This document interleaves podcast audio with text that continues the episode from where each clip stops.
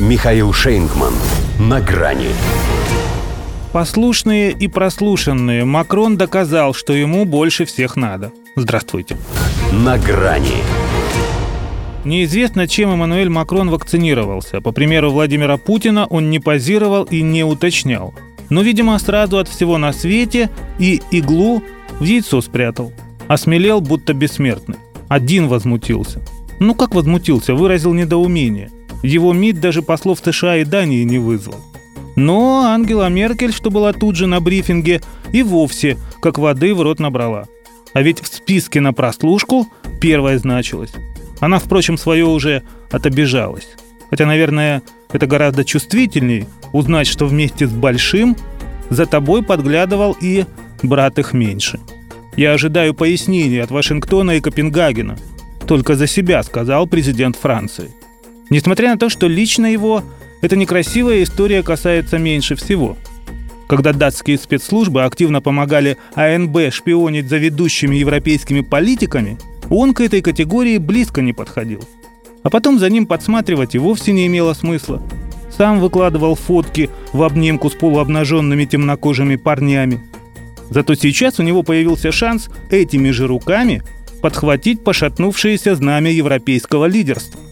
Коль локомотив ЕС в этом скандале стал на запасный путь, самое время побежать впереди паровоза.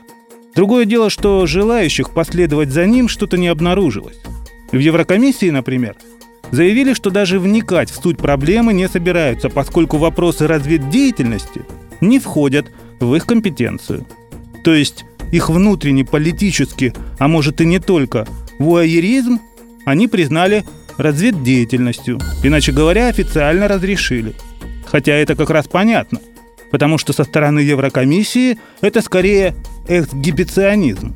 Непонятно, куда вдруг пропала их компетенция, если прежде они по щелчку разоблачали агентов групп. НАТО откосить сложнее, на отсутствие полномочий не сошлешься. Но Йенс Столтенберг нашелся.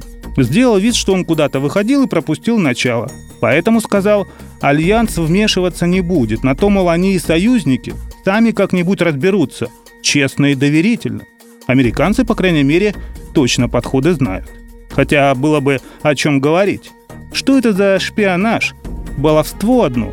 Если, контролируя Меркель, они даже «Северный поток-2» проморгали. Может, кстати, и поэтому тоже она сейчас не в претензиях. В общем, ну и нравы в этом научном кооперативе хуже, чем на рынке, честное слово. Мало того, что послушные, их еще и прослушивали. А только Макрон в поле воин. Если не считать шведского министра обороны Хультквиста. Тоже от Дании удовлетворения требует. Но не от США. Поэтому с ним и не считаются. Да и с Макроном не особо. Хочет объяснений? Получит. Так надо было. Скажут ему и пообещают впредь так не делать. Скрестив пальцы за спиной. В конце концов, не время ссориться, ценности в опасности – вот и Столтенберг, подумав, слово свое все-таки сказал. Назвал все более агрессивными действия России. На том и помирятся. До свидания. На грани с Михаилом Шейнгманом.